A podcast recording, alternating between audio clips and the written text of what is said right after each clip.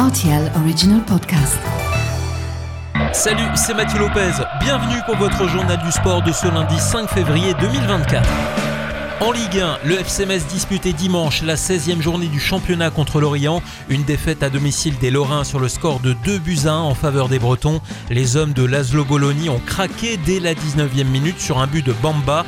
Lamkelze a égalisé 3 minutes plus tard, mais après la pause, Katseri s'est parvenu à marquer dans un angle fermé à la 58e minute.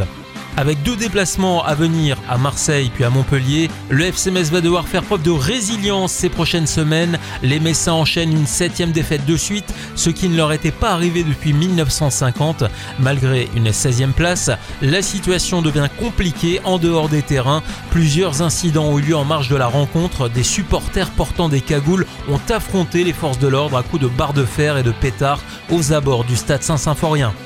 En BGL League, il y avait un match en retard de la 15e journée entre le Victoria et la Jeunesse. Rosport s'est imposé 1-0 à domicile et se hisse à la 5e place avant de reprendre la seconde partie du championnat. Esch reste 15e avec 14 points au classement de BGL. Le cyclocross, c'est Mathieu Van Der Poel qui a décroché dimanche un sixième titre mondial. Le néerlandais s'impose devant son compatriote New Wenwis et le belge Van Terenot. C'est en revanche une déception pour Marie Schreiber. La luxembourgeoise a manqué le podium en terminant cinquième de la course féminine en U23. En tennis, cette grosse désillusion samedi à Bogota. L'équipe du Luxembourg a été battue par la Colombie sur le score de 3 à 2 au premier tour des playoffs de la Coupe Davis. Le cinquième et dernier match a finalement été perdu par Chris Rodèche. En ski alpin, c'est Daniel Yule qui a remporté le slalom en signant la plus grosse remontée de l'histoire sur de la neige fondue à Chamonix.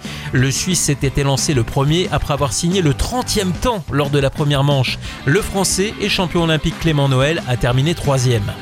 Et puis en natation, Marc-Antoine Olivier a remporté dimanche la médaille d'argent du 10 km des mondiaux de Doha, finalement remportée par le Hongrois Christophe Razowski. Grâce à cette deuxième place, le Français ainsi que son compatriote Logan Fontaine ont obtenu leur qualification pour les JO. Voilà pour l'actu sportive du week-end. À lundi prochain pour votre journal du sport.